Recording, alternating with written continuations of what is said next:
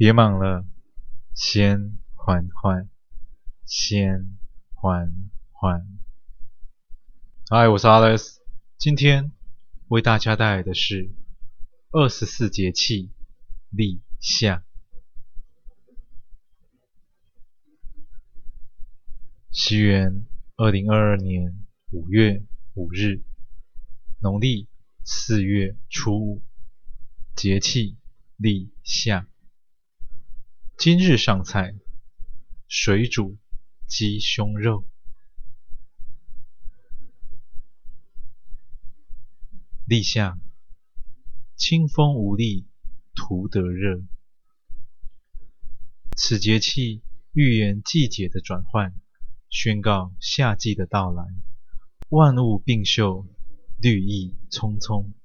古有“春夏养阳”之说，认为五脏中的心对应着夏季。此节气有利于心脏的生理活动，因此夏季养生重于心。立夏时节，饮食应该以清淡爽口为主，少吃辛辣油腻的食物，适当多吃蔬菜水果，可多喝牛奶，多吃豆制品、鸡肉、瘦肉等，既能补充营养，又能强心。膳食料理中应以低盐、低脂、多维生素、清淡为主。在送走最后一批客人后，他又再次来到这熟悉的地下三楼。面前的料理台上，正躺着等待他料理的食材。在只有一盏灯的昏暗光线中，他早已练就不同于一般外科医生的流畅技术。光凭着手指的触感，便能果断地手起刀落。不过，一般的厨师用的是菜刀，他用的是手术刀。陈明凡一边流畅地肢解着眼前的大公鸡，一边回想着方才客人们看着电视新闻破口大骂的样子。他从来不关心公平正义。更别提什么沉冤昭雪，在他的眼中，唯有握在手中的锋利白光，才是唯一真理。那一束马尾在他身后静静地注视着这专注的背影。他手中透着寒光的手术刀，随着殷红的鲜血，一同在这黑夜中起舞着。明凡哥，这次想做什么菜啊？那名年轻医生没有停止动作，只是轻轻地说了一句：“水煮鸡胸肉。”炎炎夏日即将到来，大地上的绿意渐浓，万物蓬勃。四季中的夏天总是像大男人主义一样，艳阳的蛮横不讲理，雷雨的喜怒无常。它就像四季中的心脏，驱赶着世间万物，迎向生命中的耀眼光芒。手术室外的告示灯一按下。一名身穿绿色手术服的男子快步走出，他面带微笑地向病人家属报告好消息。家属们听完后，差一点就下跪道谢。看着那位年轻医生的背影，就好像看着天使身后的翅膀一样。拯救生命和剥夺生命，对他而言，就像白昼与黑夜一样，需要彼此，肯定彼此。换上一身白袍的陈明凡，在走进办公室前，看见走廊上的电视正播报着新闻，画面中的人个个跪地痛哭，捶胸顿足。这种新闻啊，从小到大看了不下数十次，到现在他早已司空见惯。在面馆里的蜕变，已经让他忘记了何谓道德，又或者他根本不明白道德的意义在哪。在他的认知当中，道德对于人而言只会是主力，而不是助力。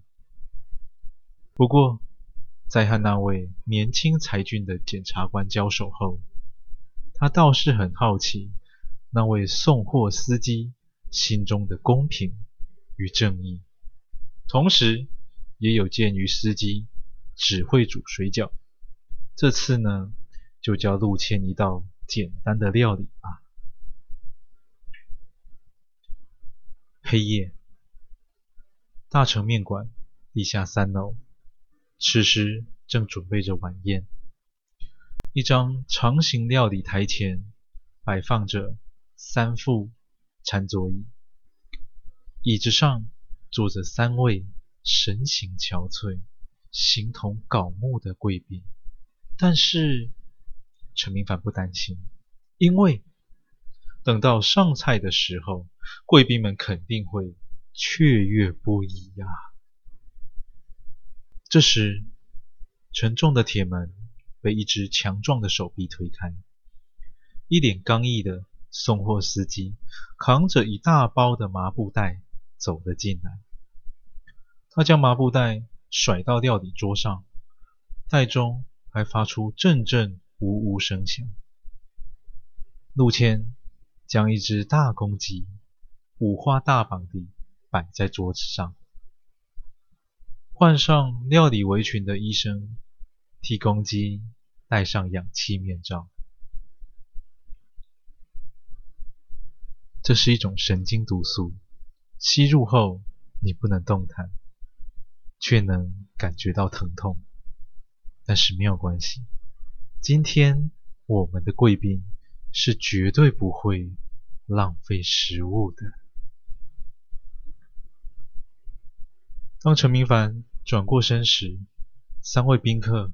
就跟自己想的一模一样，兴奋到想要上前亲自料理，但是餐桌礼仪还是得顾虑的。还好，送货司机啊，绑人的技术就跟开车技术一样，都是上等的。三位贵宾，请稍安勿躁。陈明凡。拿出一张纸条，念出这只待宰公鸡的履历：偷窃、强盗、持有毒品、杀人、强奸。与宾客报告完毕后，陈明凡又说道：“各位，今天的菜色是水煮鸡胸肉。”简单、健康、营养。由于我们都是现场制作，还请三位稍待片刻。礼貌地点头后，陈明凡便开始料理，手中的白光随着视线与指尖触感，在黑暗中舞动着。这时，这只大公鸡。尚未感觉到疼痛，待到骨肉分离之际，才发出撕心裂肺的惨叫声。宾客们也是听得十分的悦耳啊！先将两大块的鸡胸肉等量切块，煮上一锅滚水，加入少许米酒，帮助去腥。下锅后，立即关火，焖上七至八分钟，用余温将内外熟透，最后撒上些许盐巴和蔬菜摆盘，便能上菜了。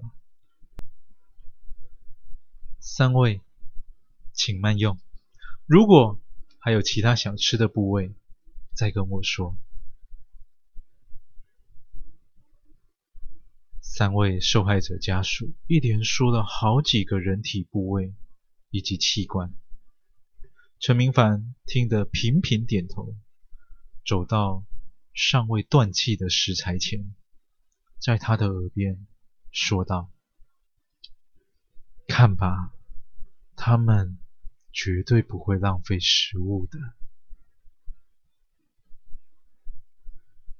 感谢您收听完今天的故事，二十四节气已经全部录制完毕。倘若你也喜欢，请不要吝啬你的分享，动动手指头将缓缓分享出去，让更多的人能够听见缓缓。我是 Alice，感谢您。